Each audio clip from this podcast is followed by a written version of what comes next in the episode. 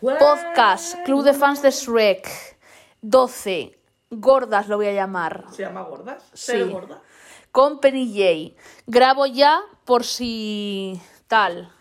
Y lo dejo aquí grabando por si se me desapareciese esto. Pues efectivamente, cariñete, se te ha desaparecido el audio y va cariñete el de los micros. Así que nada, os tocará escucharlo con el audio del móvil.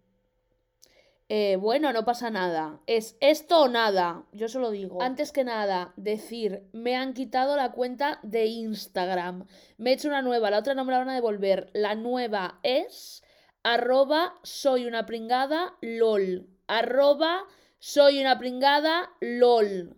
Seguidme o me quito la vida. Aviso. Soy una presa política de las redes sociales. No me gusta nada ese bebé. Vale. Pero es precioso. Es una mierda. White woman, white woman Instagram. Hola, hola, hola. Prueba tu micro. White woman Instagram. ¿Se nos ve bien así? ¿Ha empezado a grabar otra vez de cero? Ah, no. Vale. Está que harta. Estamos una noche más en Club de Fans de Shrek. Tenemos aquí a la amiga del programa y amiga mía, Penny J. Saluda. Hola, ¿qué tal, mi gente? Oye, por favor, ¿eh? Esto es ASMR, ¿no? Sí, Puedo hacer lo que quiera, mira.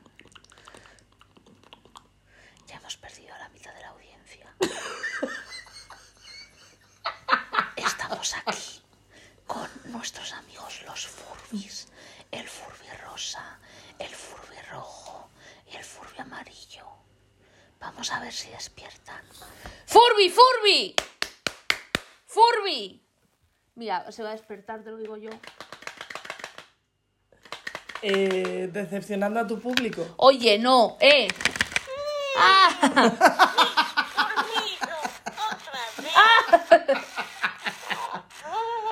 Está hablando al micro.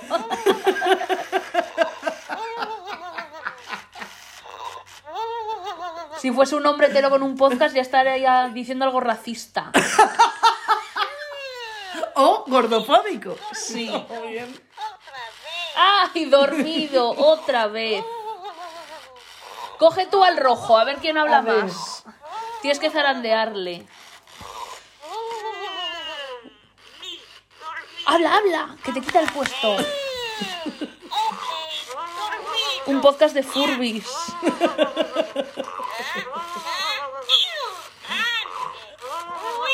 Ruido. Porque dice Pikachu. Furby. No sé cómo. Mira. Ponle, ponle. ¡Ah! ¡Yes! Habla más. Pero no te duermas, come. ¿eh? ¿Qué te parece lo de Rusia? ¡Uy! No gusta, dice. A mí tampoco. ¿Perdón? No a la guerra, stop war. Hazle más preguntas a tu Furby. El tuyo es tonto porque no opina de la geopolítica de guerra. ¡Uy! Oye, por favor. Le he mareado y todo el golpe. A ver, este. ¿Tú qué opinas de Rusia? Este no opina. Dile otra vez. ¿Qué opinas de Rusia? Por favor. ¿Tienes hambre, Furby? Tiene hambre. ¿Y qué hacemos? Está comiendo. Y se ha pedido y todo, pero. También si... Ahora tiene hambre ese. Las conversaciones de... Pondré un pi. ¡Ah! Preocupado, dice. Por la guerra de Rusia. Uy.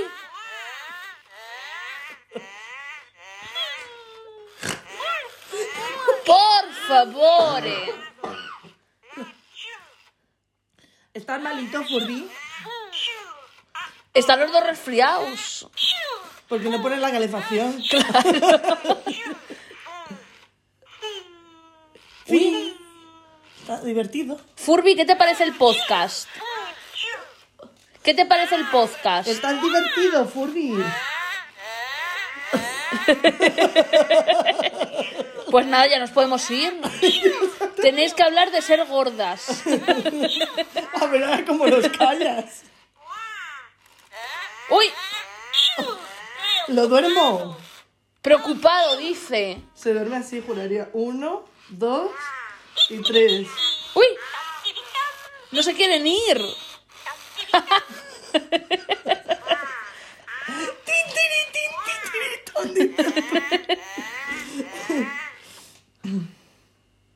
Uy, ya no quiere hacer más podcast.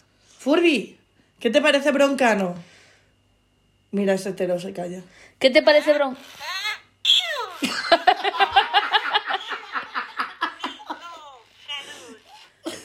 Uy, le ha dicho salud al otro. ¿Pero esto qué es? La rebelión de las máquinas. Pon más arriba que se vea.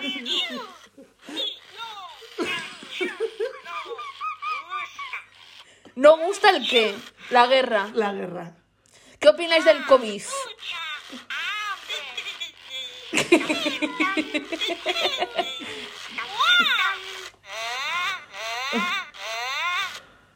Eh, están haciendo el coito, ¿eh?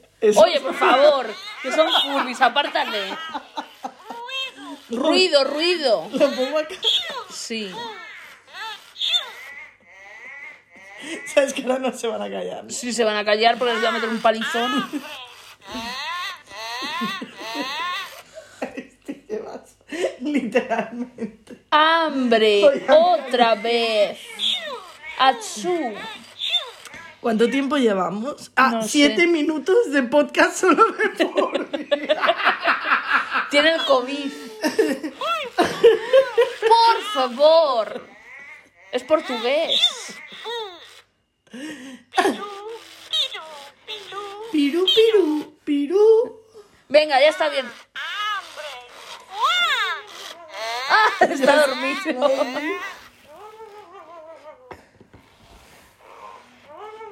El mío parece que va a dormir, ¿eh?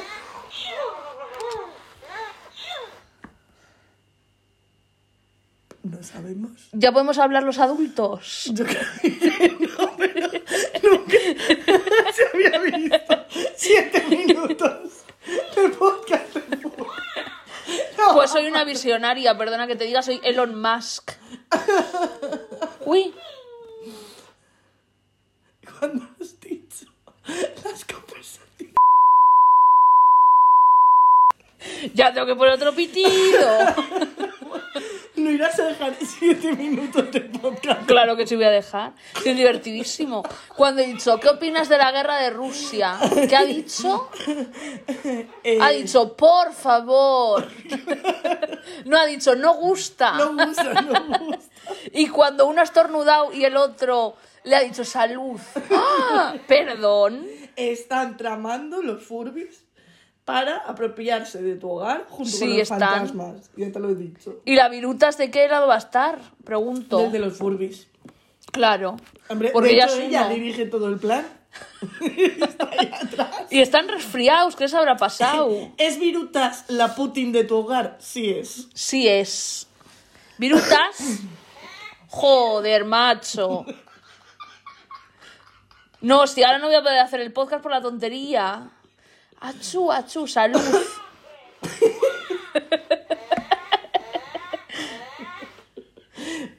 Sabéis que una vez vine de un rodaje que me habían dicho, lleva un par de cosas para adornar una estantería, ¿no? Y llevé a los Furbis que tenían pilas y les tuvieron que quitar las pilas y luego después del rodaje me las pusieron otra vez, les llevaba una maletita con mis looks y en el Uber les guardé la maleta en el, en el maletero, con el traqueteo del Uber empezaron a hablar y se oía de fondo. Tengo hambre. ¿Ah? ¿Ah? Y el del Uber así, pensando que yo un cadáver de un niño.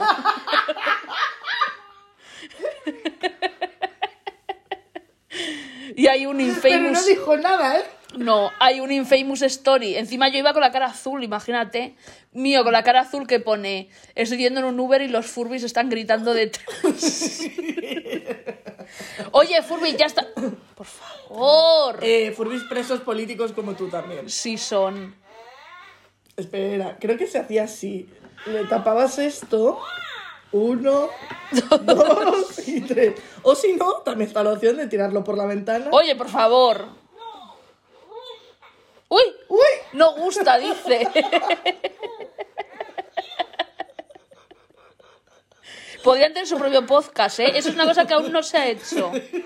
Ya has hecho, Un podcast de dos inteligencias artificiales. ya has hecho uno de siete minutos. Es verdad. Luego esto lo hago un corte, Furby Podcast, subir. Y me hago, gano gran moneda. Mira. Joder, macho. Que venimos aquí a hablar de un tema serio. Cojones. Ah, ya se ha callado. Vale. Venimos a...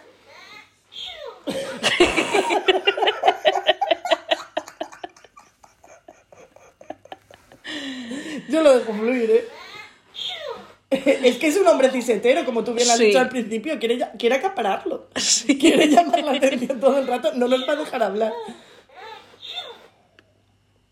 Hombres ciseteros invitándote a un podcast. Bien, bienvenida a mi podcast. Habla él. Muchas gracias. Hasta aquí el podcast.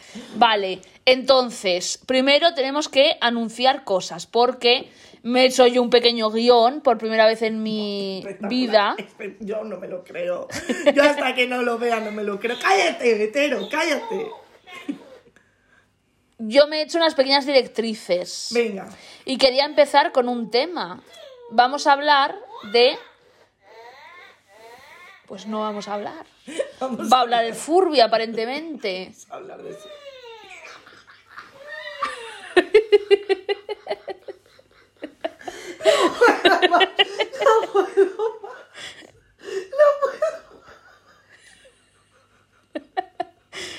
A ver si se callan. Un minuto.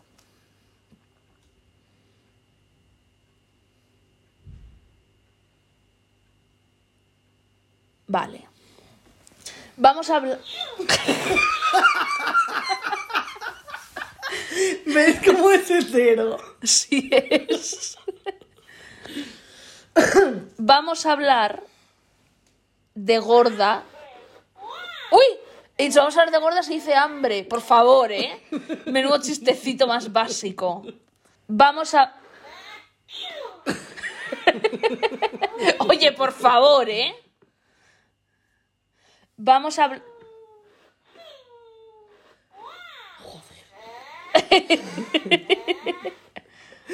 ¿Sabes que una vez mi padre me echó de casa porque no se callaba el Furby? No, si no es tu culpa. Me regaló un Furby y el Furby no se callaba y me empezó a desesperar intentando apagarlo. Y me pilló mi padre al Furby y a mí, abrió la puerta y dijo a tomar por. Pues estamos en una de esas situaciones, ¿eh? nos echó a los dos. Vale. Vamos a hablar de gordas. De otras gordas no, de nosotras mismas. Y quería yo introducir este tema con que a Kat de Euforia le han cortado de la segunda temporada. Os preguntaréis por qué no sale y por qué solo tiene la frase Maddie, no, persiguiéndola. También tiene la frase de, eh, no te quiero, tengo un tumor en la cabeza. Oye, pero bueno.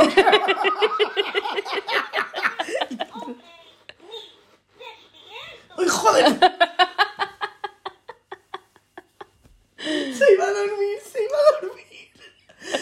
Uf. Ya puedes. Eh, ¿Os acordáis del antiguo podcast que dije que quería ser madre? Ya no. Entonces, ¿qué me habías dicho? Ah, Kat de que Euforia. solamente tiene la frase de Maddie no y la Sí. frase de eh, de pronto su personaje ha perdido todo el arco narrativo, eh, le falta una luz y se va al novio Sí. y le dice, es que tengo un tumor. "Eh, pero tienes un tumor, Kat. No, pero... Y, y- y ya está. ¿Pero quieres dejarlo? Mm, no, lo has dicho tú. No, lo has dicho tú. No, tengo un tumor cerebral. A mí eso me lo hizo un novio, ¿eh? Lo de... Lo de El no, gaslighting. Lo del dejarlo... Sí, sí, sí, lo de... Y lo hace mucha gente. Lo de de pronto dejar de hablar. Sí. ¿Qué te pasa? ¿Qué te pasa? No me pasa nada, no me pasa nada. Entonces le llamas en plan, ¿qué pasa? ¿Y quieres dejarlo? Y hace, ¿lo has dicho tú? Y yo, eh, ese es la rata chepuda oficial. Buena táctica. Sí, buena táctica, sí, es un pedazo de mierda. Claro, buena táctica para el que lo hace. Pues eso, que a Kat de Euphoria le han quitado toda la trama básicamente porque Sam Levinson, que es el creador de la serie, quería ponerle un TCA, porque como no, vamos a ponerle a la gorda un TCA.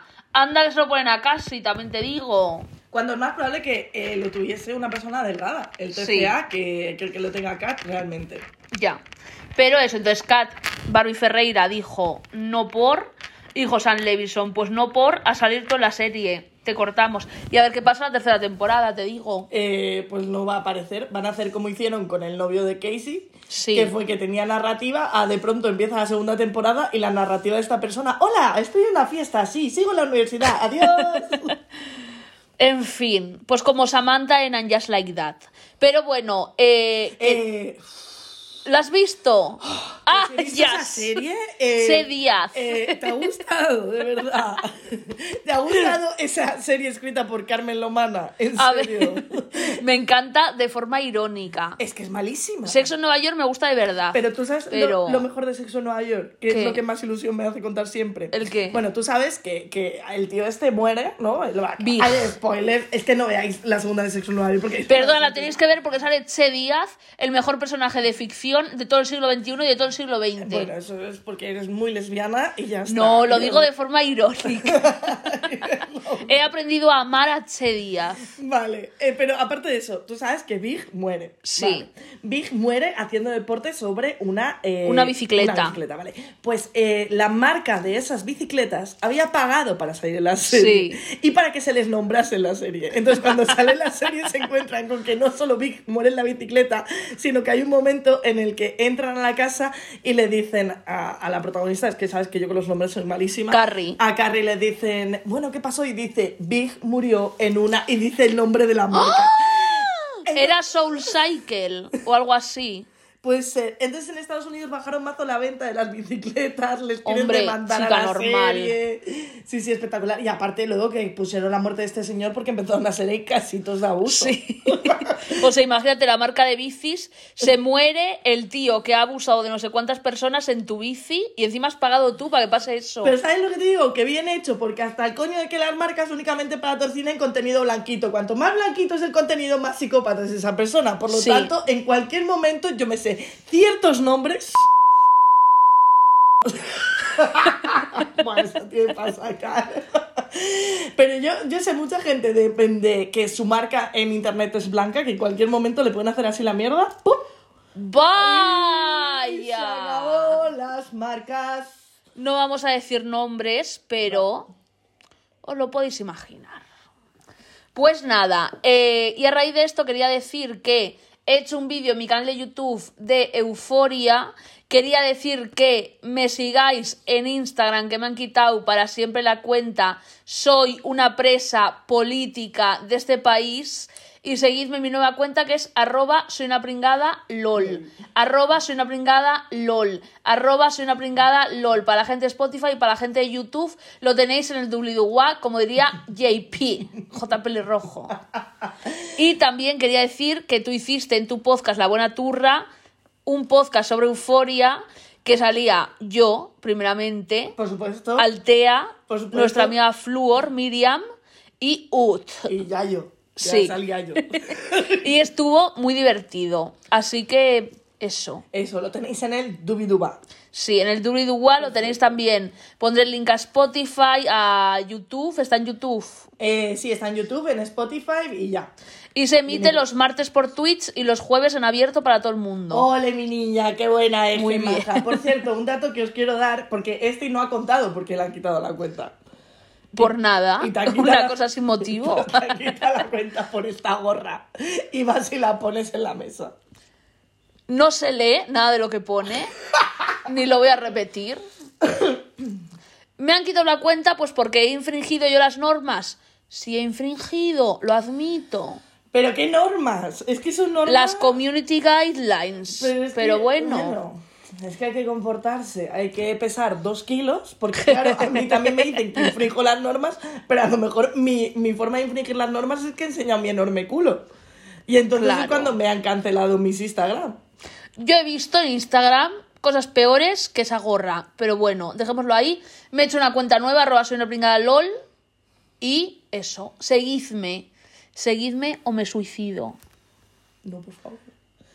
También te digo que yo cualquier excusa me basta, ¿eh? Para Yo- hacerlo. Yo soñé que te suicidabas, no quiero repetir esto, siempre lo hablamos, eh, te vi cómo te sacaban. Menudo sueño reparador, ¿no? Eh, sí, sí. Qué paz, emoji yoga. Me levanté como J Balvin, rezando a Dios. Menudo beef el de J Balvin. Con, ¿Qué ha pasado? eh, con el otro, con el de... ¡Ah! se me olvidan los nombres.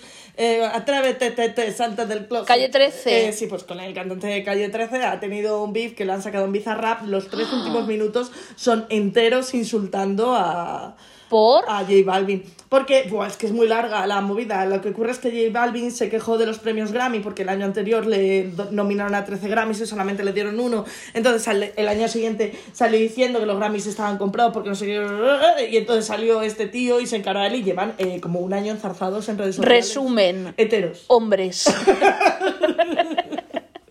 Porque me han nominado a 13 y solo me han dado uno. Pues bueno. Bueno. Sí, co, ¿qué vamos a hacer, no? Ya, ya, ya. Bastantes que te han nominado, que aún no entiendo por qué Exacto. J Balvin, porque lo único bueno que tienes es brillo y la escribió Rosalía. O sea que. ¿Sabes a quién no le han nominado? A ti. No, Año Next. Y me parece fatal.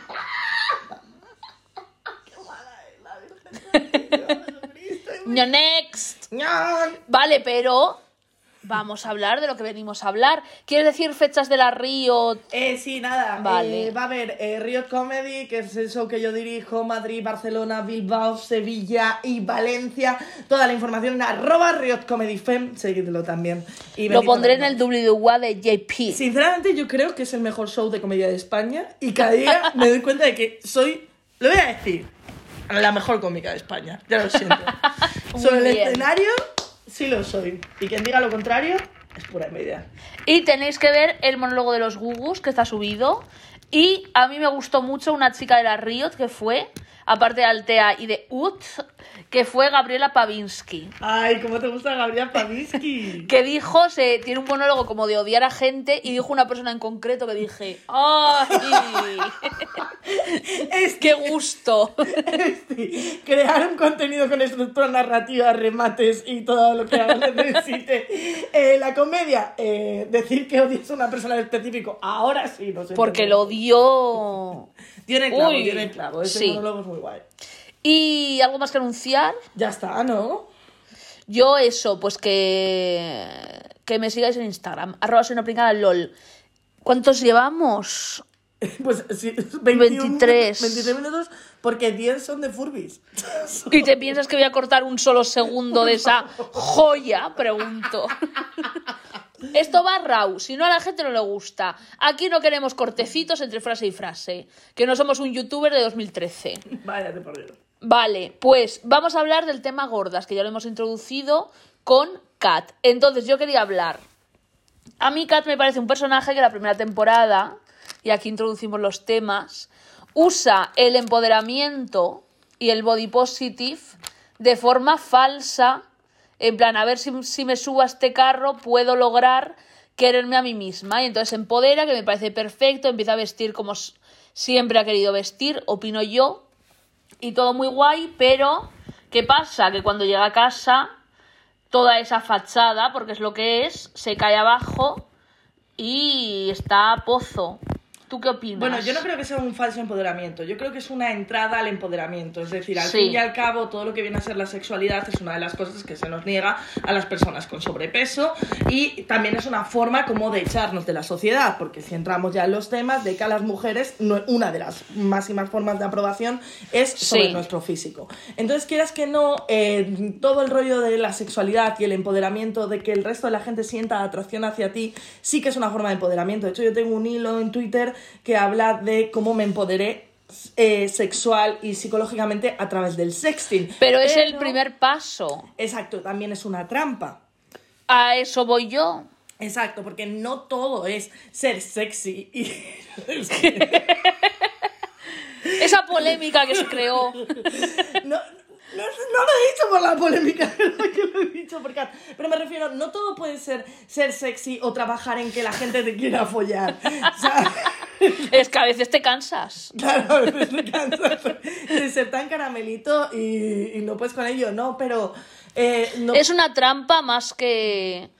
Lo veo muy bien si tú de repente quieres descubrir el sexo y te liberas y tal. Pero si, como Kat, yo opino, todo se basa en querer ser atractiva y si alguien te dice no me resultas atractiva, todo tu discurso se va a la mierda, pues claro. No es exactamente eso. Lo que ocurre a mucha gente cuando tienes sobrepeso te dice que no eres atractiva. Sí. Entonces encontrar rincones de personas que alaban tu cuerpo es como encontrar ese rincón de paz que no encuentras en el exterior. Por eso digo que es tan peligroso el sexting y por eso puede ser tan adictivo. Eh, yo, por ejemplo, eh, pasé de pesar de ser una persona normativa, pero como ya hablamos en el anterior podcast de ser Sí. gordas, eh, yo jamás me vi como una persona normativa porque siempre tenía unas sobreexigencias sociales de cómo tenía que ser mi físico.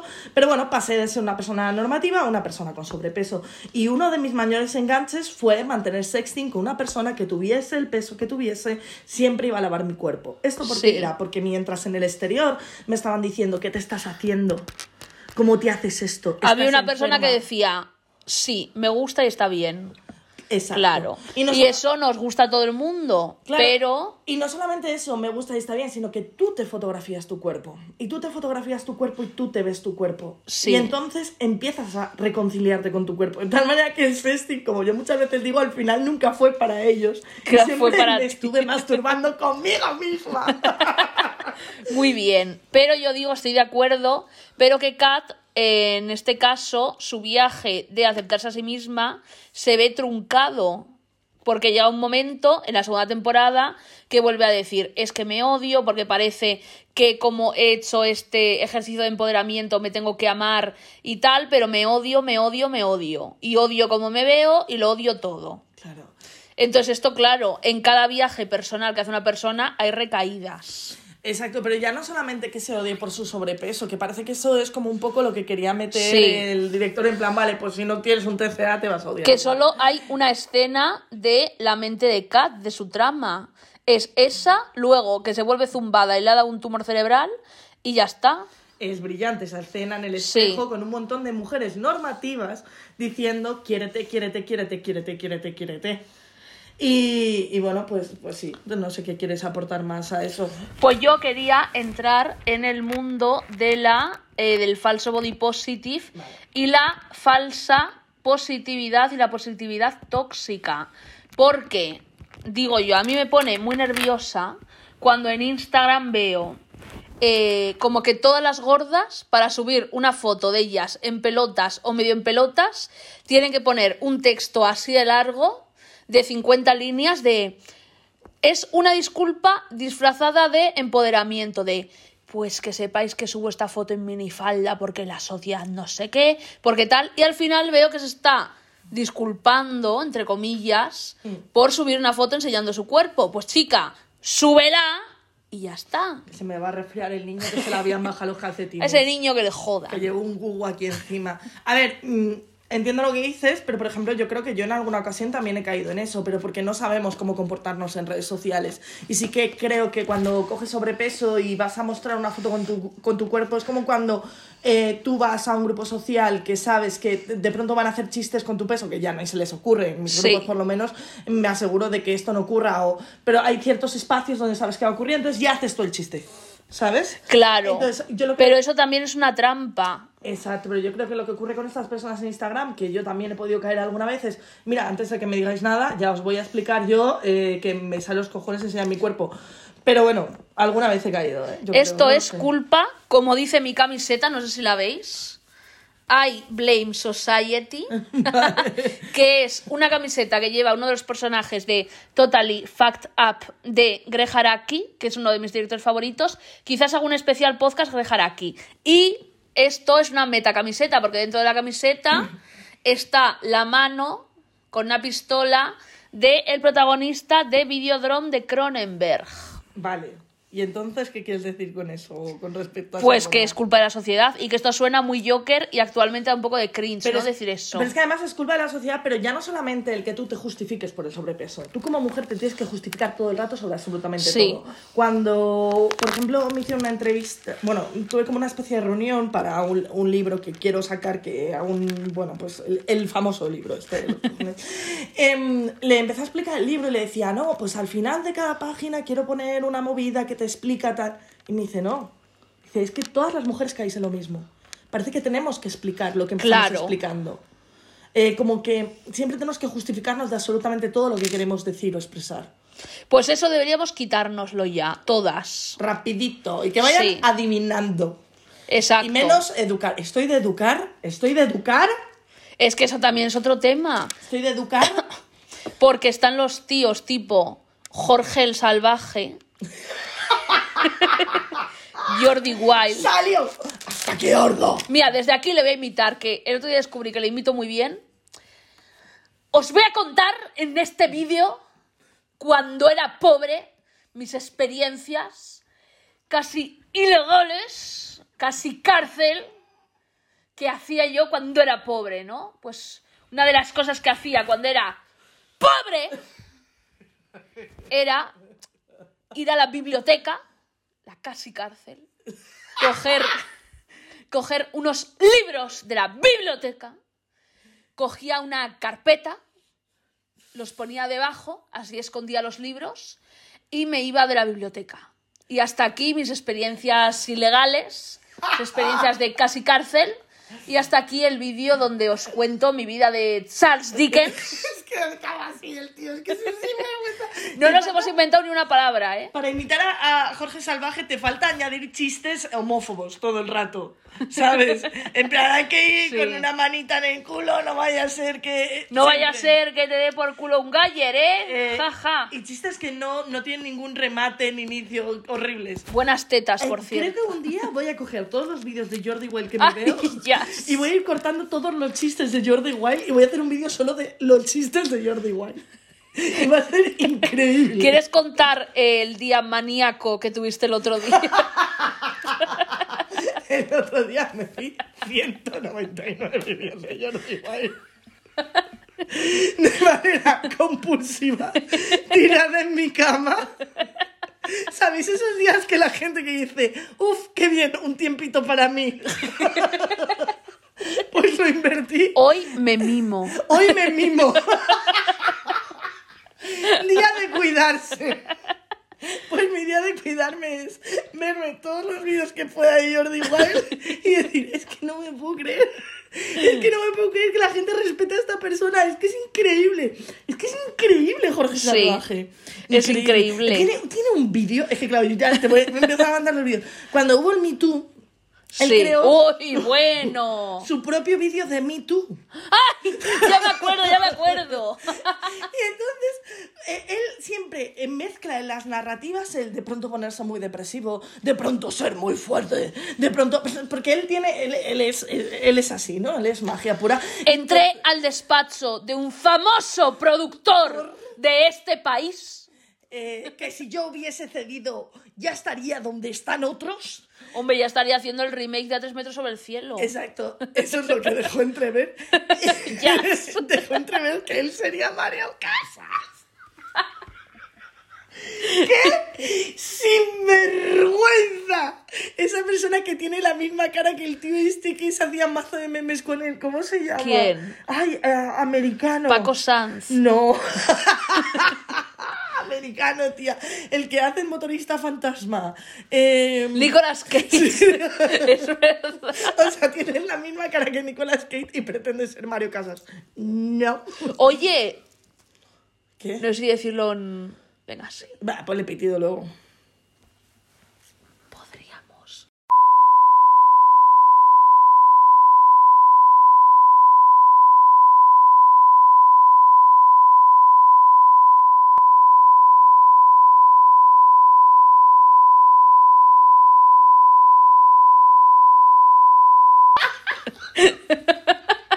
¿Sí o no? Lo hacemos. Vale. Lo hacemos. Yo mañana llamamos a Adri Vale. que es nuestro amigo hacker, que es nuestro Mr. Robot, y preparamos todo ese plan. Vale.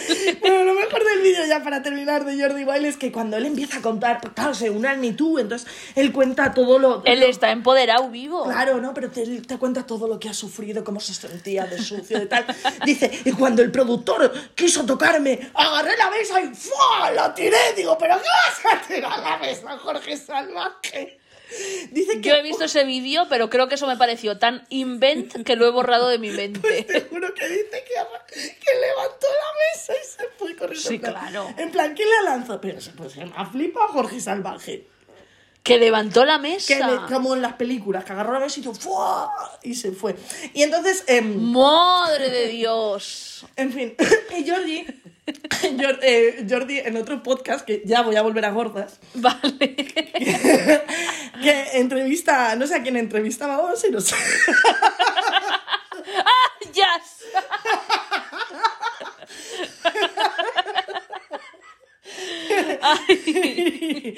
Eh, Jorge Salvaje eh, pone a esa persona entre la espada y la pared diciendo, bueno, ¿y qué te parecen las mujeres estas de body positive que parece que hay que darle un aplauso por ser gordas?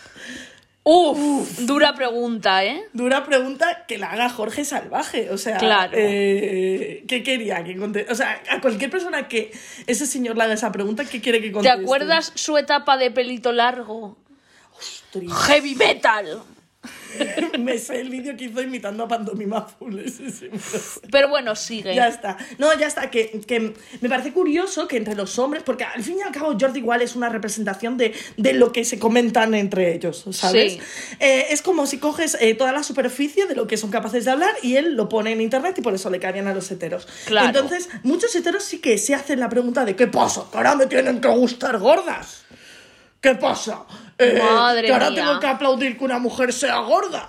¿Qué pasa? Hay otro, hay otro TikToker que viene un TikTok que se hizo muy popular y vino mogollón de gente a echarle hate a, a la chica esta que hace lo de los horóscopos, que dice Sí. eh, cuando una chica tiene más, eh, pesa más de 60 kilos y como que hace como que se pira, ¿sabes? Como que desaparece. Más de 60. Luego me conozco yo a esos tíos que. Son unos Fuego. follagordas todos. Sí, son. Eh, lista, saco mi lista de follagordas de tíos con novias normativas que en cuanto te despistas se te acercan al oído en plan... Y luego te lanzan gran fichote. Y al día siguiente, hola, esta es mi novia. Sí. Ah, fíjate. A la que seguramente tendrás machacadita viva sobre su físico diciéndola cómo tiene que estar o cómo no normativamente. Exacto. En fin, entonces, ¿de qué más quería hablar? Que eh, está muy bien el movimiento Body Positive, nos ha ayudado mucho a todas y es un movimiento muy necesario, pero dentro del Body Positive también hay discriminación, porque es estate gorda, pero en la norma. Si eres una gorda alternativa o una gorda que no tiene las proporciones que debería de tener, eres hay un término que me pone muy nerviosa, que es el gordibuena, porque implica que en otra dimensión existe la gordimala. que es gordibuena siempre que parezcas un poquito delgada. Y la gordimala que... La gordimala, pues Que es. somos tú y yo en Sí una somos. silla comiendo chetos. El otro día casi me atraganto con un risqueto. en directo. Soy el chocas. Tienes muchas cosas en común con el Chocas. de Tengo hecho- la misma silla de la basura. Sí. no sé si presentaros algún día, sería un sueño, la verdad. Oye, pues sí, me gustaría que sí. mucho. Me encantaría un podcast tuyo con el Chocas. Vale, firmo. Ojalá, vale. Desde aquí escribid al Chocas. Arroba el chocas. Bueno, comenta. Pues eso, ¿qué estaba diciendo? Lo de ah, sí, gordibuenas. que me parece muy mal que dentro de las gordas nos estemos nos estemos tiring apart entre nosotras de no, tú eres buena gorda, no, tú eres mala, no, porque tú estás más gorda que yo. no". Y hay una rivalidad entre gordas. En sí. plan, yo peso un kilo menos, entonces soy mejor y ya está. Y no hay discusión. Bueno, yo ya no yo peso un kilo menos, sino yo tengo estas proporciones de que tengo men- Sí. más cin- menos cintura, tengo más tetas y tengo el culo tal de tal forma y por lo tanto parece como algo más atractivo. Pareces delgada, pero engorda. Exacto.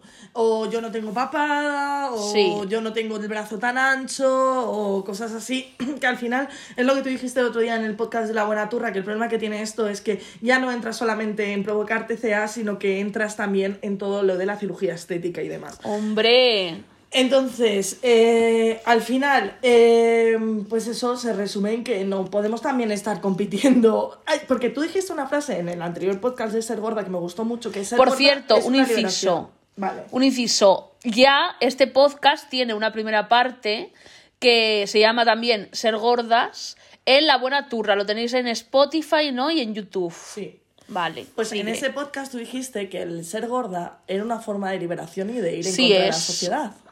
Porque lo que hacía es que ya estás fuera. Ya estás fuera, ya eres libre. Ya no te tengo que sobreexigir el que, porque cuando tú eres delgada o cuando estás dentro de la normatividad, en, en, por ejemplo, en, el- en mi proceso de vida, pese a ser delgada, siempre había algo que decirme, ¿no? Sí. En plan, tienes demasiadas pistoleras, o tienes pocas tetas, o tienes muchas tetas, o uy, parece que te asoma una papada, o tal. Pero cuando ya eres gorda, como te anda por perdida, Exacto, te dejan volar libre. claro, flying Pero free. ahora que nos hemos vuelto a meter en el sistema y que cada vez más marcas están haciendo eh, tallas grandes para gordas y todo, que me parece muy bien, porque así nos compramos más ropa guay. Pero también te digo, ahora que estamos dentro, estamos viviendo otra vez entre nosotras. No, porque tú no vales, porque tú eres gordimala, porque yo soy gordibuena, porque tal, porque no sé qué, porque no sé cuántos.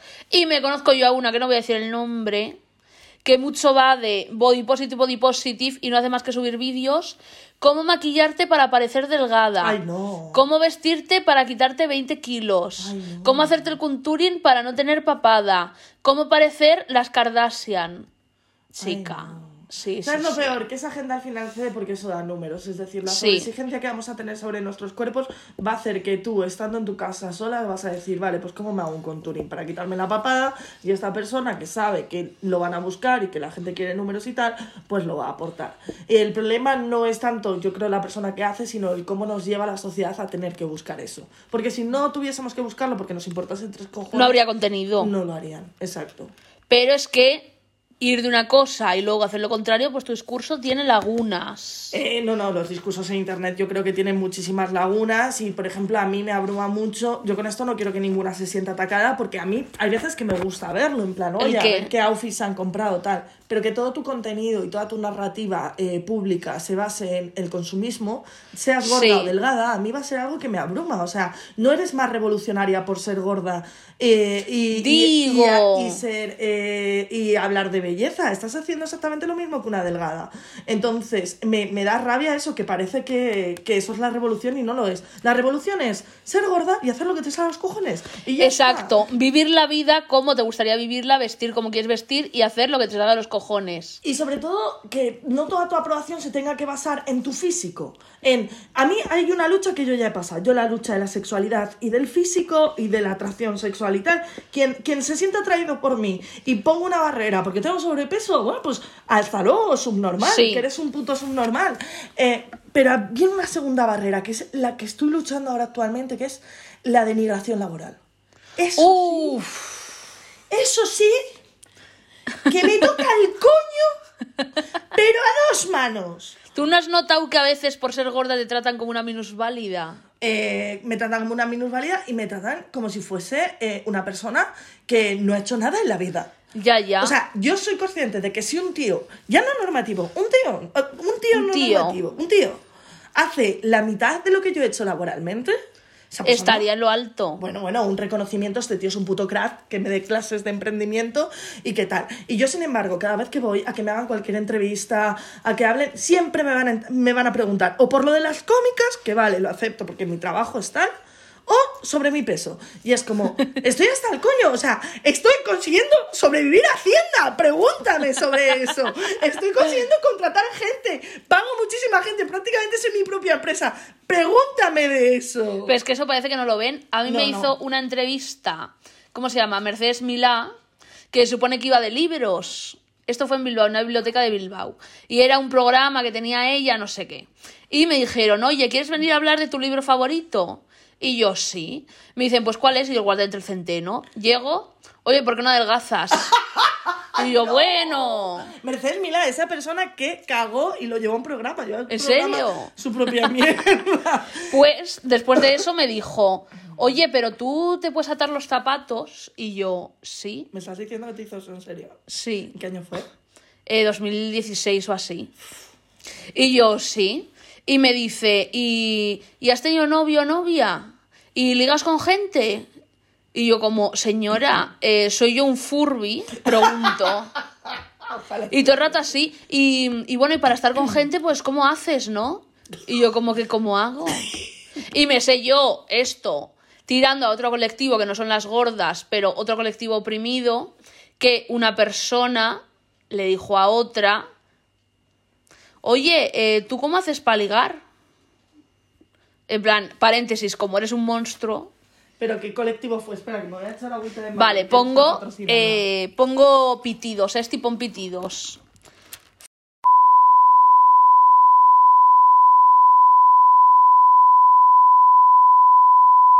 Que le dijo, ¿tú cómo haces para ligar? Jo, tía. Ay, ya, ya, vale, vale, sé por dónde tiras. La frase de ¿cómo haces para ligar? Eh, ¿Qué?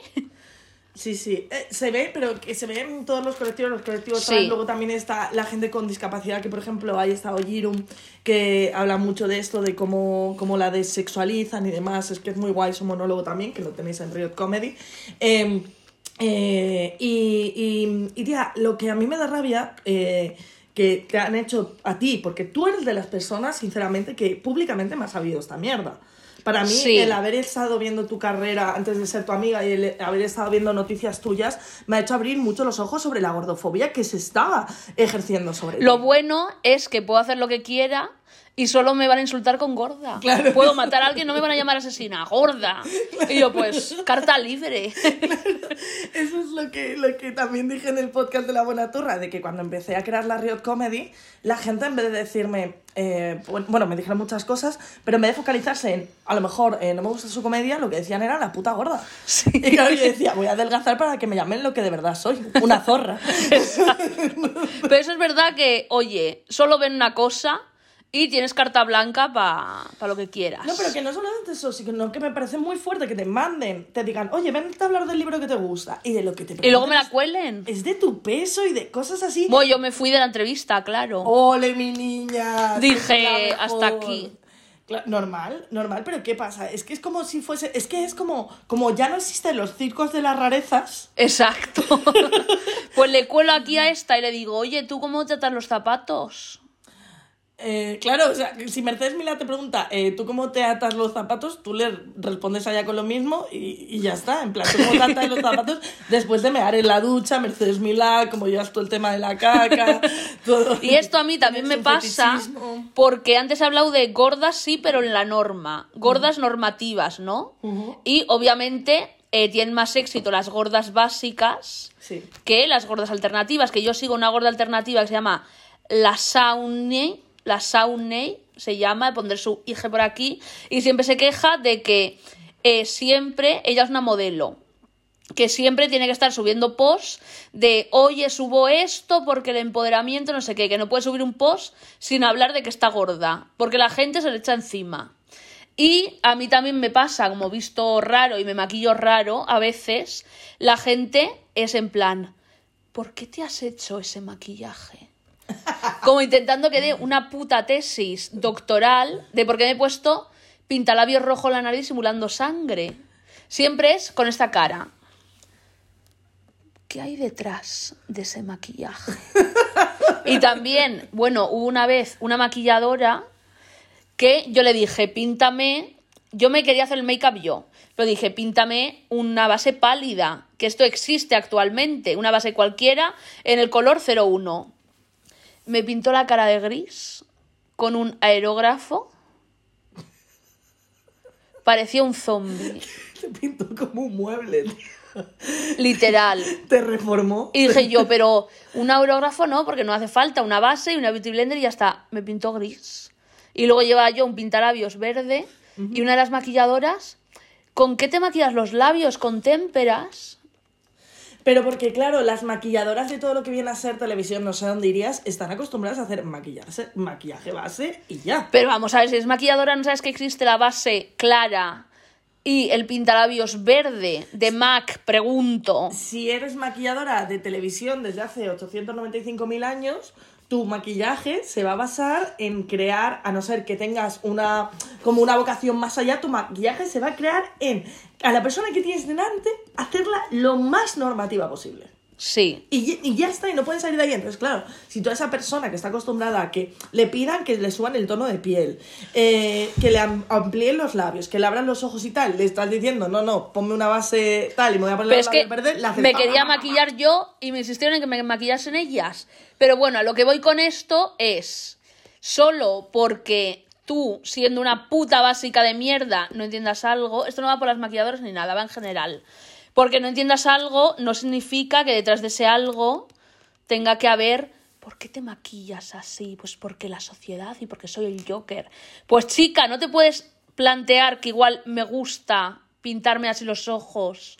Como a ti te gusta llevar un eyeliner de mierda hecho. No se lo pueden plantear, es tía, porque Pues- lo tuyo es disruptivo, es decir, Gracias. la gente entiende por qué quieres ser como otra gente, porque la gente entiende por qué quieres estar dentro del sistema, pero la gente no entiende cuando cualquier persona quiera hacer algo un poco diferente que llame la atención, el mundo se le echa encima, en plan, ¿tú por qué? ¿Tú por qué vas a ser especial? ¿Tú por qué vas a llevar un maquillaje haciendo que te sangra la Pues ¿sabes por qué voy a ser especial? Porque me violó mi abuela, lo primero. y, y con esto quería decir que, claro, no es lo mismo, como decían en Los Simpson, estar dentro del sistema que estar dentro del sistema.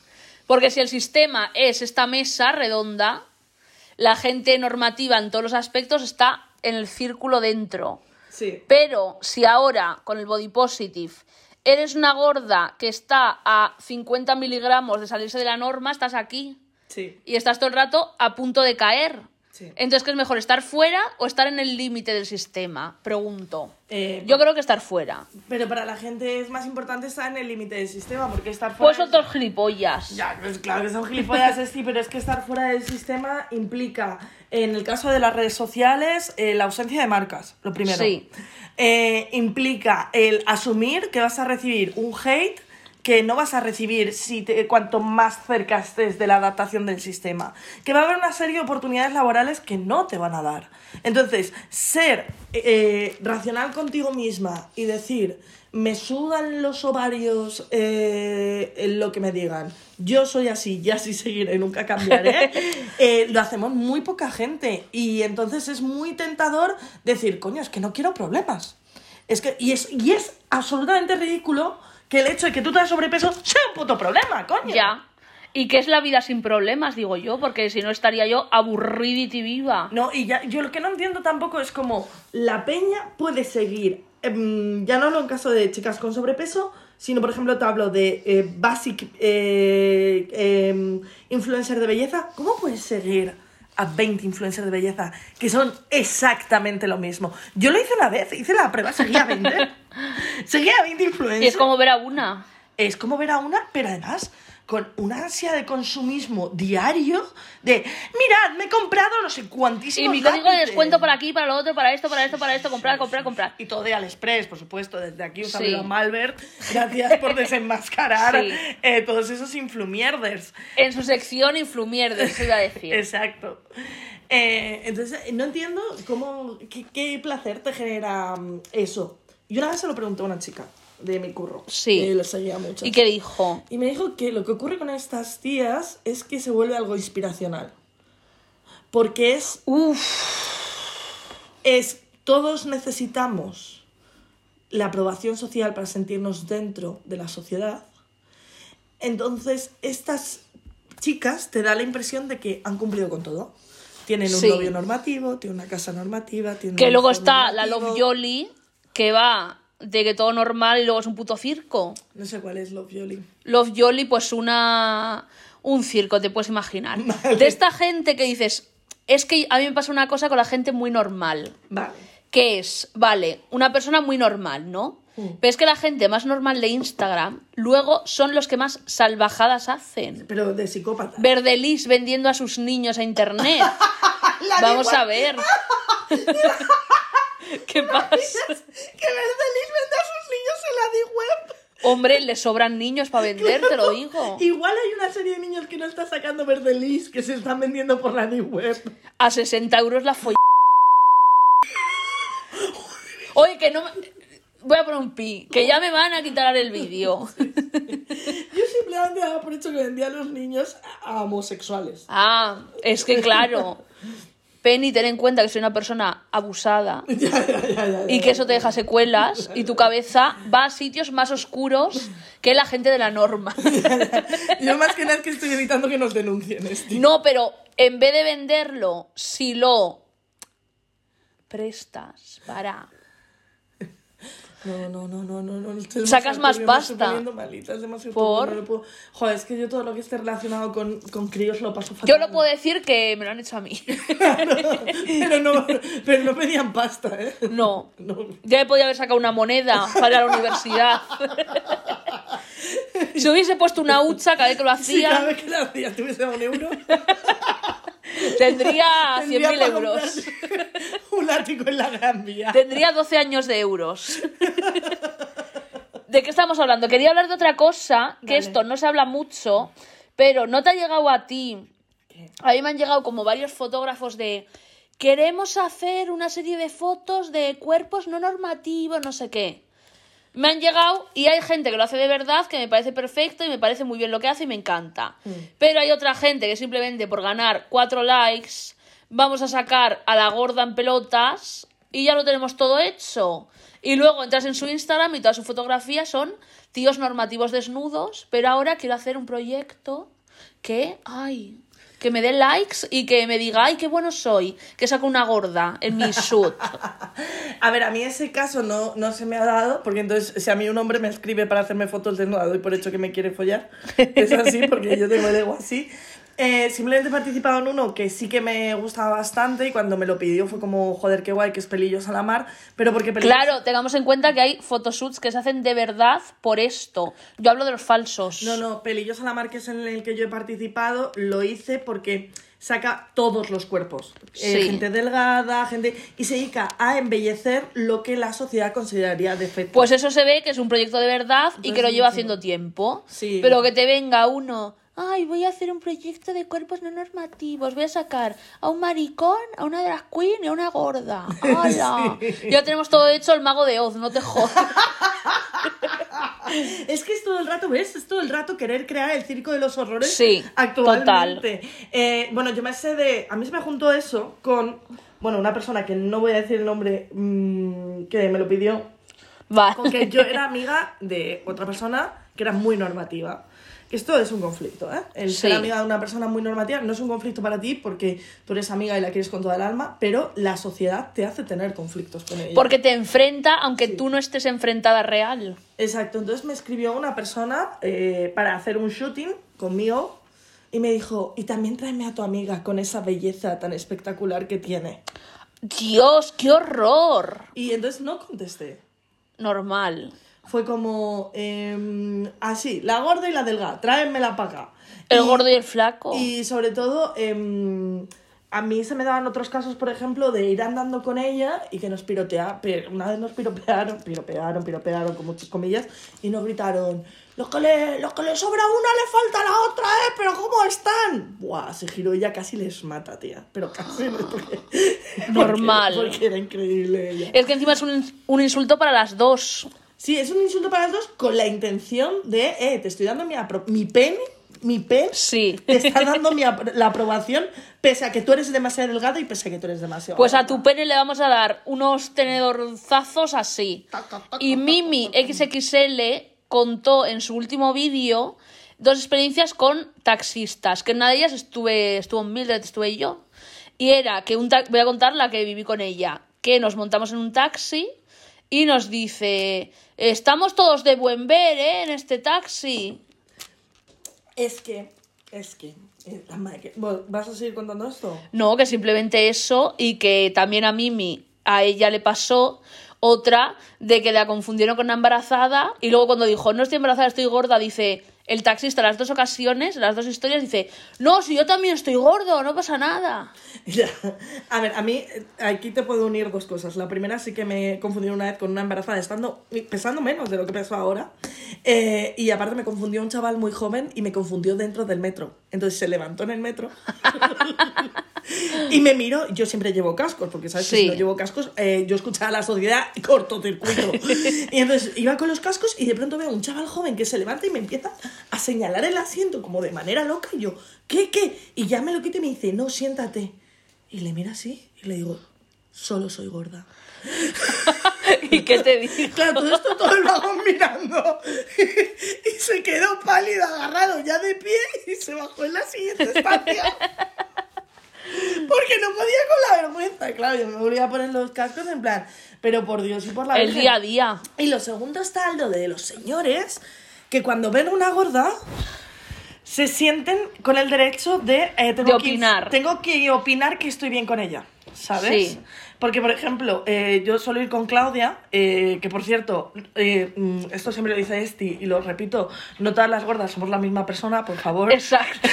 Se fue una vez mi amiga Claudia a Razmataz con Altea y como la vieron con Altea le dijeron Penille y Penille. Es que vamos a ver, Como, eh, ya está bien. Exactamente, no todas las gordas somos la misma persona. Tenemos distinto pelo, distinta ropa, distinto cuerpo, distintos ojos, distintas cejas, distinta boca, distinta nariz, distinto todo. Por favor, deja de hacer el ridículo. Gracias. Exacto. Entonces, eh, bueno, siempre solo, solo salir con Claudia en Barcelona y salíamos de una Riot Comedy y nos sentamos. Y esto lo hemos contado alguna vez también en La Buena Turra, de que nos sentamos y el señor nos vino a decir, hey, eh, ¿qué tal estáis? Y ya como que de esta gente que te quiere hablar, ¿no? Y dice, hay que ver, ¿eh? Hay que ver cómo, cómo, cómo estáis, pero lo importante está en el corazón. Uy, Que, uy, la Claudia. primero, ¿por qué la gente te habla? Yo odio que me hable gente desconocida. Y esto con mi, con mi profesión entra en conflicto. Sí. Porque me habla mucha gente desconocida. Eh, si me queréis parar en plan, ay, me encanta lo que hace, no sé qué, una foto, me parece muy bien, no me malentendáis. Pero que me venga gente a dar la puta ¡Sepa! Como me dan siempre. O sea, tú sí ves que te he contestado más de siete veces. Qué guay. Ah, me estás dando la chapa, te lo digo desde aquí. Vale, desde aquí informar eso y no la digáis te quiero sin más porque No, sabes que no lo gracias. soporta. Pero, pero me ocurre mucho que como gorda eso, te viene un señor que se siente, aparte, eh, de, de- como que da por hecho que te da su validez y entonces te informa de que lo importante en ti está en el interior. La Claudia se cabreó, agarró la mesa y empezó, porque Claudia... Como se- Jordi Wild hizo. Y, hace, y Claudia cuando se pone muy nerviosa siempre lo justifica con lo mismo y hace, ¡eh! ¿Qué pasa? Yo follo muchísimo, ¿eh? A ver usted que se cree que corazón, que tengo que estar enamorando a la gente, yo puedo follar igualmente sin enamorar a nadie, ¿eh?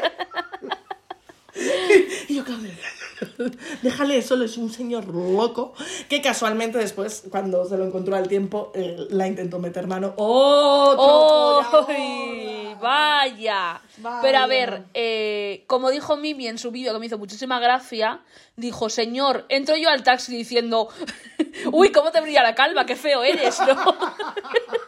Imagínate. ¿A qué graciosísimo? Sí, sí. ¡Qué feo eres! y también decía, oye, ponte un gorro que me estás deslumbrando con tu calva. y a eso voy. ¿Por qué? Eh, iba a decir la gente, no. Los hombres, TM, te tienen que venir, oye, voy a, voy a dejarte claro que estás gorda, pero que me parece muy bien, ¿eh? Cuidado. Bueno, está también el, el hombre que estaba, que, que es que le dejé tieso. Bueno, es ¿Quién? que luego tendríamos que contar lo paranormal. No he querido volver a casa, ¿eh? El que estaba haciendo la construcción a la de mi casa, que estaban de obras, ese señor, cada vez que pasaba yo me decía, ¿qué vas? ¿Al gimnasio? Y yo le decía, eh, no. Y volvía a pasar, ¿qué vas? ¿Qué vas tú? ¿A violar a tu hijo? Como hacéis los hombres. Y me decía que vas al gimnasio. Y ya le dije un día, no, y me soltó, pues deberías. Y, y le dije, o te callas la boca o la vamos a tener. ¿eh?". El de las piernas. Sí, el de que luego soñé ¿Lo con- quieres contar? Es que no sé si lo... Es que bueno, lo puedo contar, lo voy a contar. Como tú Ha quieras, de ¿eh? gordas a paranormal, pero es que igual lo podemos guardar para paranormal algún día. Vale, sí. Vale, hay una anécdota paranormal muy fuerte que tengo Con dos- un, con un odiador de gordas. odiador de gordas. Pero bueno, quitando esto, eso que, que siempre como que me tenía que señalar la movida. Y, eh, ¿tienes algo más en el guion? Porque si no, hago un salto. A ver. Eh, sí, una última cosa. Vale. Que he apuntado aquí. El discurso de todos los cuerpos son bellos y todas somos preciosas. Me parece que está muy bien en un principio, pero que estamos en un nivel de body positive que nos podemos quitar esa mierda de encima. Porque parece que solo tienes derecho a vivir si eres preciosa y si eres bella y si un hombre te considera bella. Vale. Y aquí voy a un documental que me gusta mucho de Riot Girls de los 90 Ole, mis niñas. que se llama el documental Dirty Girls, por si lo queréis buscar, está en YouTube, que es de unas chicas de los 90 que son muy feministas y tienen un fanzine feminista. Sí. Y uno de los poemas del fanzine es I have the right to be mad, I have the right to be sad, I have the right to be disgusting. Tengo derecho a enfadarme, tengo derecho a estar triste y tengo derecho a ser asquerosa. De hecho, las Riot Girls, o de, por eso se llama Riot Comedy, porque está inspirado Claro. en ellas. Y que, bueno, si un día, un día podemos hablar de las Riot Girls y de todo, de todo lo que vivieron y de que poder exponer. y- y hubo una, por ejemplo, que expuso un caso de violación y ya simplemente se la preguntaba sobre la violación, pese a todo lo que hicieron las Riot Girls de conciertos, de fanzines, de movidas. en De fin. un nuevo movimiento punk. Exacto, eh, repugnante como siempre la denigración de nuestro trabajo. Pero lo que yo venía a decir es, ¿qué ocurre? Eh, yo quiero dar un salto a, la adolescencia. Vale. Eh, hemos estado hablando todo el rato de que eh, todo esto se basa todo el rato en conseguir la aprobación sexual de los hombres. ¿Y qué ocurre? Que cuando tú eres adolescente, tú tienes las hormonas enloquecidas. Y estás en la mierda, te odias y claro, es una movida. Es cuando conoces el amor por primera vez, estás dispuesta a darlo todo por amor, pa pa, pa, pa, pa, pa, pa, pa, Y es cuando se empiezan a generar los primeros trastornos de la alimentación. Digo. Entonces, eh, a mí yo estaba reflexionando mucho sobre mi adolescencia en estos últimos días y, y sobre en en qué punto empezó mi trastorno de la alimentación. Hay, incluso está viendo actualmente niñas con 6 años que ya empiezan con el trastorno de la alimentación. Eso, la sociedad y los padres, que hay, tener- hay que tener cuidado. Claro, pero es que ahí entramos, que es que las, nuestras propias madres no son conscientes de que ellas también padecen un trastorno de la alimentación. Mi madre, ¿cuántas veces le tengo que escuchar delante del espejo, yo de pequeña, gorda? Mi madre diciendo, ay, he subido de una 38 a una 40, qué asco, no puedo salir a la calle. Pues ¿cómo se te queda esto en la cabeza? Pero es que ellas padecen un trastorno de la alimentación. Yo conozco madres que eh, han llegado a poner laxantes en la comida a sus hijas, eh, madres que te van poniendo un libro de cómo adelgazar por la casa eh, para que te lo encuentres, o simplemente te van eh, susurrando al oído constantemente. No has engordado, no has engordado. O el hecho de que tú vayas a una comida familiar y lo primero que te tengan que comentar es sobre tu físico. Yo en mi familia les, ya les he educado. Sí. Porque si no, les dije que no volvía. Yo en mi familia me tuve que poner seria y sentarme y decirles, como vaya a una comida familiar, ya, ya, un único, al solo se lo consiento a mi abuela porque tiene 88 años. ¿sabes? Y esa persona no está para aprender, Y no está, está- pa- y no está para para aprender. De hecho, el otro día, no, oye, Perdón. y de hecho el otro día eh, la llevé al teatro y le dije, abuela, yo hago esto, yo soy como que- cómica y me hace, ah, sí, yo no sé, ¿qué piensa que trabajo? No asume. Pero bueno, eso se lo consiento a mi abuela. Entonces yo le tuve que decir a mi familia, si yo llego a mi casa y me hacéis un solo comentario sobre mi físico, me levanto y me voy. No voy a volver. Muy bien, hay que poner límites. No voy a volver, pero claro, a ellos al principio les chocó y ya muchas veces eh, cuando la abuela los hace, porque la abuela los hace, ves a toda mi familia que hace como ¡uh! se ponen como, como los pingüinos de Madagascar ¡uh! le está pasando algo, alerta, alerta. Y, y es como, em, pues eso, les tuve que educar y al principio no les entra en la cabeza porque claro, ellos han crecido en una sociedad en la que todo el contenido audiovisual que han consumido, todo el contenido que había a su alrededor, era justificar el cuerpo de los demás, hablar sobre el cuerpo de los demás. Ey, pues te has puesto más gordo, ey, pues te has puesto más delgado, ey, pues no sé qué. Voy a de decir- dar la validación. Voy a decir una unpopular opinion. Quiero que toda esa generación se muera. Bueno, va a ocurrir algún día. La verdad es que como sueño. La gente alternativa de esa generación no. La gente básica, que ha jodido la vida a sus hijos y que nos ha llenado de traumas, por favor. Y yo recuerdo una vez que mi padre está muerto, por si no lo sabíais, y mi madre se echó novio. Un novio muy tóxico y muy horrible. Y recuerdo estar yo como con 13 años tomando unos cereales en mi casa, vino su novio a recogerla y su novio me miró y me dijo, vas a reventar. Y mi madre, ay, jaja, qué gracioso. Vale, pues eh, en ese momento hubiese estado guapo cogerle los cojones y decirle, ahora te van a reventar a ti estos y ya Exacto. está. Y todos contentos.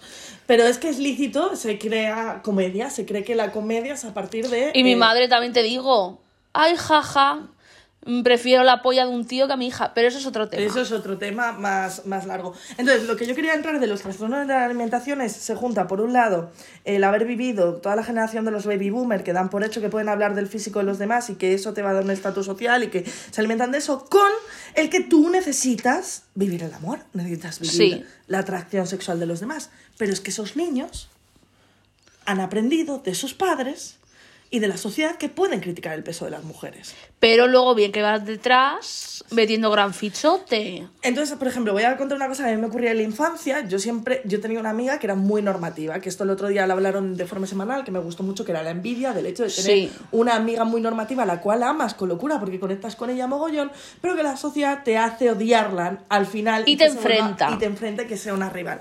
Entonces yo tenía una amiga muy normativa, y yo estaba muy enamorada de un chico, y este chico... eh, eh, decía que estaba por ella, por, Sí. por me acuerdo que se llamaba María, lo puedo decir, no pasa nada, desde aquí un beso. Eh, y eh, decía que estaba por María, pero con quien estaba todo el rato era conmigo. ¡Vaya! Entonces me hacía chistes de mis cartucheras, me acuerdo, tía. Entonces, claro, yo llegaba a casa, me miraba al espejo, encima se llaman estos pantalones que yo llevo un outfit que me la ha regalado la Esti. Madre mía, me ha regalado estos pantalones la Esti y un outfit. Llevo unos pantalones tipo estos, me acuerdo. Entonces, estos pantalones te hacen como tener esto un poco más Sí. ancho. Claro, yo llegaba a mi casa. ¿Cómo bajo esto para gustarle? Pues a vomitar. Exacto, a vomitar. Claro. Así empieza todo. Así empezaba todo. Y, y yo creo que empecé la potaera por, por la aprobación de un tío. Yo alguna que otra vez también, Mm. pero no me hice adicta.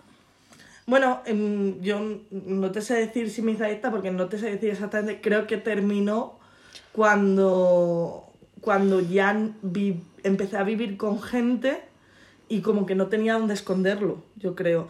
Pero Eso te puede salvar la vida, ¿eh? No tener dónde esconderlo. sí. Eh, de- ¿Quieres que nos pongamos intensas? ¿Te leo el texto? Sí, léelo, Vale. por favor. Vale, es que, a ver, me explico. En lo del libro que siempre digo que estoy escribiendo y parece que nunca aparece, eh, estoy ahora en la parte de, de la bulimia, porque hablo de la etapa en la que tengo 16 años, empiezo a tener bulimia, pero no solamente yo, sino que la tienen todas mis amigas. Una de ellas, eh, a día de hoy me la he encontrado y la sigue teniendo y se me rompió el corazón verla, o sea, fue algo horrible. Y, y entonces hablo y reflexiono sobre cómo casi todas las niñas de esa generación sufrimos un trastorno de la alimentación. Entonces este capítulo se llama Hasta que la bulimia nos separe. Gran título, ¿eh? Me encanta. Es chulo. Y solamente voy a leer el principio del capítulo, ¿vale? Eh, nos ponemos intensos, es que... Sí nos ponemos. Estoy acostumbrada a hacer comedia, estoy incómoda ahora mismo. Vale, el capítulo dice lo siguiente, dice, veo mi cara en el espejo, en tres meses voy a cumplir 16 años, odio cumplir años, me da igual los que cumpla, siempre me parecen demasiados. Pero este año no, este año no me siento tan mal porque la gente de mi, de mi entorno está contenta. Me llegan halagos por todas partes. Qué guapa te estás poniendo. Hija, qué figurín, ¿cómo lo haces?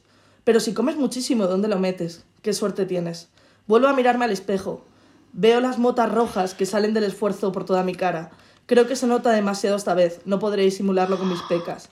Me limpio con toda la energía, como los asesinos como los asesinos se limpian la sangre después de un homicidio. Limpio mis manos, el antebrazo, levanto la tapa del váter para asegurar que no queda ningún resto. Ha salpicado a la báscula, en el suelo, no pasa nada, ya está todo limpio, no queda ninguna prueba.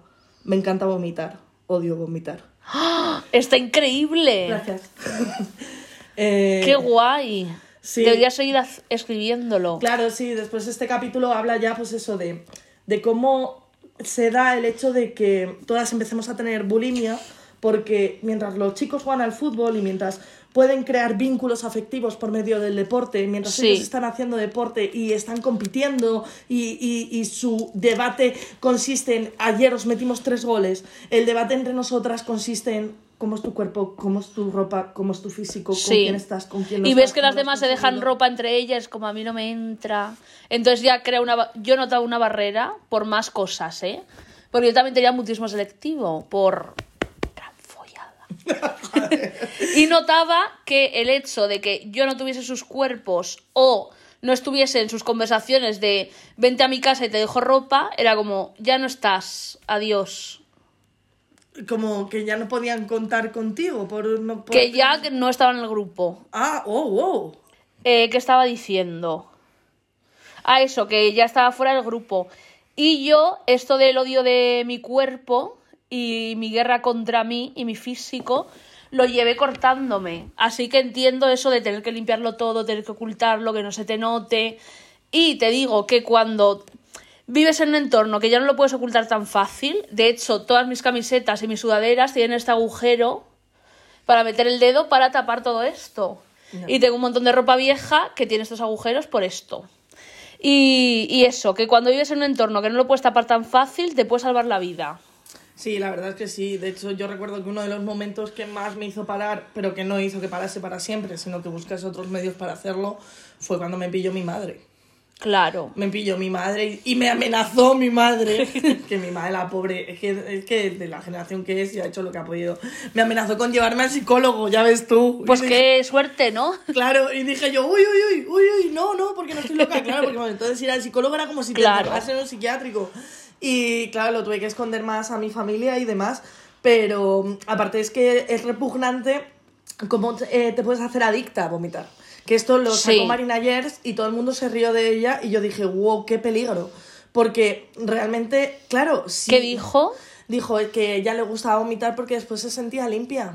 Eh, duras declaraciones, ¿eh? Claro, pero además lo dijo entre las cosas de Marina Yers, ¿sabes? Entre el agua cura el COVID. Claro, entre, entre el agua deshidrata y Sí. echa de un novio que ahora está en la cárcel. Pues yo me acuerdo así. que también me pilló mi madre y nada, simplemente me dijo, ¿qué es eso? Me vio las rajas de los brazos y yo me las tapé y dije nada y me dice, ah, vale. Y ya está, porque ese fue el nivel de madre que tuviste, que Sí. ya sabemos que, que aún... No entiendo cómo estás tan bien aún, ¿eh? O sea, yo lo ¿A que me sí? sorprende... Hay una frase tuya también que me gusta muchísimo, que es, a mí me han violado, me han violado. Esa frase sin más. Porque tú dices, a mí me han violado mi abuela. He tenido una madre que me ha abandonado. Casi me quedo sin casa y no soy una hija de puta. Speaking facts. Toda siempre. esta gente que justifica ser una hija de puta con haber tenido una infancia de mierda. Y sobre todo los tíos de una chica me llamó feo en cuarto de primaria, entonces te voy a destrozar la vida con 32 años. Chica, ¿te han violado a ti? ¿Casi te quita la casa? Ubícate. ¿Has tenido medio limón en la nevera? Pregunto. Ubicaína. No, tienes Sí. toda la razón. Pero también yo creo que es eso, la ausencia de dolor que han vivido por el sobreproteccionismo del sistema les Sí. hace que el mínimo dolor para ellos sea como ¡fua! Por eso ahora mismo, eh, por ejemplo, a mí me han quitado un vídeo en TikTok sobre la homoafectividad. ¿Por? en el que hablo de que las relaciones eh, de amor real, de afectividad, es entre los heteros porque son a los que respetan de verdad. Sí. Porque no se les puede decir nada a los heteros. Joder, porque tú dices hetero, tú dices, tú dices un hetero fuera de nuestro grupo o un todes. Y otra vez, igual que mi familia cuando dicen algo de que soy gorda en casa, como los pingüinos. Se quedan así. ¿Qué está pasando? ¿Qué tenemos aquí? ¿Qué tenemos aquí? Tenemos que acabar con ello. Y, eso no, no, no, no, no les entra porque nunca han sentido un ataque hacia ellos, yo creo. O no han sido del mismo nivel del que hemos vivido nosotras. Si pudiese ahora mismo pegar una paliza colectiva hasta la casi muerte con hacer así a todos los heteros del mundo para que tuviesen un poquito de dolor ya de pasado para que supiesen procesar el dolor mejor, sería bien para ellos, ¿eh? Cuidado. No, no, no, no. Una hostia de realidad a tiempo para los heteros. Además, los heteros lo que entienden mejor es la violencia. Es que me he puesto un poco pensando. ¿Por? A algún hetero que le quiero ejercer yo violencia. Hombre, Hombre. digo. Oh, madre. de hecho, si como mujer no quieres ejercer violencia contra ningún hetero, igual eres tú un hetero más, ¿eh? Hola, pequeña virutina. Desde aquí vamos a mandar un mensaje. Penny J busca sumiso. que le limpie la casa. Seguro que alguno hay. Uf, me encantaría, la verdad. Viene a mi casa, me limpia la casa, le digo cuatro veces que es un puto mierda eh, y ya está. Me Mi trabajo. El problema es que yo digo, joder, me encantaría ser domina, pero sé que me daría la risa todo el rato, tía. Uy, a mí no, yo lo haría genial. En plan, pero me daría la risa por teléfono, sobre todo. Uy, por teléfono es una fantasía. Claro, Yo le diría, gusano infecto, no vales nada. Tu madre no te quiere. Tu madre te hubiese deseado abortado. Ojalá se hubiese quedado en una paja. claro, pero es que yo me da la minuta escogiendo la Por favor, ¿eh? Claro, yo me vería en la situación de decir, ¿qué es eso que suena? ¿Eh? ¿Qué, qué, qué suena por ahí? ¿Unos cascabeles o tus diminutos cojones? Oye, estamos dando contenido gratis para los pajeros. Ya está bien. Ahora Ya nos no sacamos más. un pie.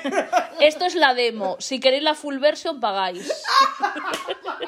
El OnlyFans. El OnlyFans. ¿Te la- imaginas? La. Un OnlyFans. Esto es una idea millonaria. Un OnlyFans de insultar a Jordi Wild. yes. Pero de ser muy bestias. Eh, Este podcast. ¿Pagaríais porque este y yo nos hiciésemos un OnlyFans solo de insultar? Pero un OnlyFans no de Jordi Wild, sino de insultar a muchísimos heteros. Yo me planteo muchas veces el ponerme... A Roma Gallardo. eh, Claro, el hacerme un OnlyFans solo para poner vídeos de gente que odio y comentarlo, pero con gente que ha pagado, porque no lo voy a hacer gratis. sí, sí, eso me gusta. Pues mira, te digo, igual a Jordi Wild le cae un vídeo, ¿eh? En una de estas. Eh, yo quiero hacer un especial Jordi White, si quieres lo hacemos. Vale. Tengo todo el contenido. Vale. me lo sé. Mira la niña lo que hace. Me sé toda su vida, eh, de Jordi de Roma. Nena, que luego me da alergia. Bueno, ya, ya estamos por perder el abrigo. Mira, está ahí comiéndose el abriguito. Ay, Virutín, venga, rebota. Pues llevamos- Para que luego me dé alergia. Llevamos una hora veintidós. ¿Quieres decir algo? Nada, yo con lo que quiero cerrar es. Igual, igual quería sacar este tema. Es, ya que hemos hablado de los trastornos de la alimentación y tal, Sí. hay otra cosa de la que no hemos hablado, es de estar sobreexpuestas. Yo cuando empecé con esta sobreexposición, empecé prácticamente porque realmente me gustan las redes sociales, me gustaba crear contenido, me gusta la comedia y hay algo que te impulsa a hacerlo. Y yo me veí de repente en la resistencia, el tema de la resistencia, lo quería sacar. Me vi de repente en la resistencia. Y, y he pasado tres años con una depresión muy tocha desde que fui a la de resistencia, que ya tenía una depresión de antes, pero porque Lo potenció. lo potenció muchísimo porque me sorprendió lo lícito que era insultar mi físico por haber ido a un programa. Ya me Hombre, habré es que estás en terrenos forocoches. Claro, pero simplemente le dije, oye, broncano, que tan feminista no eres porque no tienes ninguna mujer cómica en tu programa. Eh, puta gorda, puta gorda, feminación, ojalá te mueras, mira la puta vaca, mira la obesa, mira la no sé qué. Que de hecho a Sari dice, joder, la que liaste que se olvidaron de que yo era negra. Entonces, Habría que ver las búsquedas de Pornhub de esa gente, también te digo. exacto, pero ya no es eso, sino lo que me impactó era lo lícito que era. Claro, lo que hicieron fue, cuando yo recibí todos esos insultos que yo decía, pero, eh, Viruti, no te comas... ¡Virutas! Quítaselo. Vale, vale, vale. Le- le- lo que me impactó de eso, y yo no lograba entender por qué me había deprimido tanto, era porque despertó a mi yo adolescente Claro. diciendo, ¿ves cómo tenías que haber seguido vomitando? ¿Ves cómo no te podrías Es que eso siendo gorda? no te afecta a tu yo de ahora, sino a tu yo del pasado. Claro, entonces eh, se, se me despertó esa adolescente en mí, mira, mi yutita, intentando comerse la comida. Eh, se me despertó esa adolescente del pasado, eh, totalmente bulímica, eh, delante del espejo, diciendo... Uf, Lo qué primero, duro. Has traicionado a los tíos que por fin te iban a dar tu- su aprobación. Y lo segundo, has traicionado a todo el mundo por haberte subido a un sitio público siendo gorda y haberte atrevido a encararte a un hombre. Encararte. Pues ¿no? muy bien que hiciste. Eh, pero claro, para mí eso luego, hasta que han pasado tres años, no he entendido por qué me hundí tanto. No lo he entendido. Pero ahora has hablado con tu niña interior y lo habéis solucionado. Hombre, ahora me gasto eh, 40 euros a la semana en la misma psicóloga que tú. La mejor del mundo. la mejor que sin es para entender todo lo que he pasado y por qué viene y por qué vino tanto dolor. O sea, eh, es que fue un dolor que eh, aún no lo entiendo. O sea, Te ha hecho MDR. eh, me ha hecho MDR, Yes, claro, claro. la claro. mejor. Sí, sí, sí, sí. Entre ella y el libro estoy que voy a full. Y ya está, es lo único que quería comentar, que me parece asombroso lo lícito que es en programas de este tipo Sí. el poder atacar a la mujer, porque no fui yo la única atacada, ¿eh? Si buscáis comentarios que han borrado muchos, cada vez que veo una cómica la ponían, pero a caldo, y amenazas de muerte y mil mierdas y todo eso chitoncito y la, la, la, la, la, la, la, la. Y es algo que deberían haber reivindicado y haberse encarado a su público y haber dicho, aquí no se insultan mujeres y nunca lo hicieron. Ya. Yo fui al hormiguero y mm, creo que me llamaron más etarra que gorda. Así que estoy contenta. Y lo único que hiciste fue abrirte la camiseta y tener una foto de Pablo Motos. Como si etarra fuese un insulto. Que no, que es Pero, broma. ¿te llamaron eterna por ser vasca? Porque hiciste algún, alguna, Eh, alguna tuya. Algo diría. Y me acuerdo, esto fue como el pic de, de mi carrera a nivel insultos, que después del tema... No lo voy a decir alto porque les invoco. Hubo una persona que me gritó etarra por la calle. ¿En serio? ¡Ole, mi niña! ¡Ole! ¡Aupa! No, me sentó bien, ¿eh? Eh, sí. No me afectó ni nada. Dije, Es que... ¡qué fantasía! Soy una presa política, chicos. Eres una presa política, la verdad. Pues yo creo que nos ha quedado un final bastante salseante. Sí. Que si aguantan los siete primeros minutos de podcast. Perdona, eh, ¿te piensas que alguien lo va a saltar cinco segundos siquiera? Porque yo creo que no. De hecho, quien se salte, que sepáis que me voy a enterar y os voy a bloquear de todos mis contenidos para siempre. Seguidme en Instagram, arroba soy una pringada lol. Eh, ¿Algo más que añadir? la- Joder, la tía, de verdad. Solamente quiero decir. Está la virutas. ¡Ay! Hola, buenos días. Otra vez. Vamos a acabar con esto, despierta al otro. Y así acabamos el podcast. Muchas gracias y comprar las entradas de Río Ahí, ahí, ponle. Siempre Sí. el proyecto que apoyó la comedia femenina desde el principio, la auténtica revolución y viva la Riot Comedy y sobre Viva. todo viva Esti Quesada, joder. Gracias. Viva Club de Fans de Shrek y viva una cosa que no voy a decir. Venga, que despedíos vosotros. Oye, Adiós, di adiós, Furby. Kikirikiki. Otra vez. Bueno, pues aquí nos despedimos. Los Furbis tienen hambre eh, y literalmente cuando apague la cámara nos van a matar. Porque mientras estaban dormidos estaban... Ah, no, no, no, no, no, Sara, no, no, no. se estaban mandando ondas cerebrales. Soy, soy una vieja con un Yorkshire. El trauma que tiene mi madre, la vieja con el Yorkshire. Pues nada, hasta aquí. Muchas gracias por escuchar y... Furby, di que me sigan en Instagram. Seguid arroba soy una pringada lol. ¡Hambre, hambre! ¡Dormido! ¡Otra vez! Hala, ya está. Oye, qué chulo, ¿eh? Sí. Muchas gracias. eh. Nada. Esto lo corto.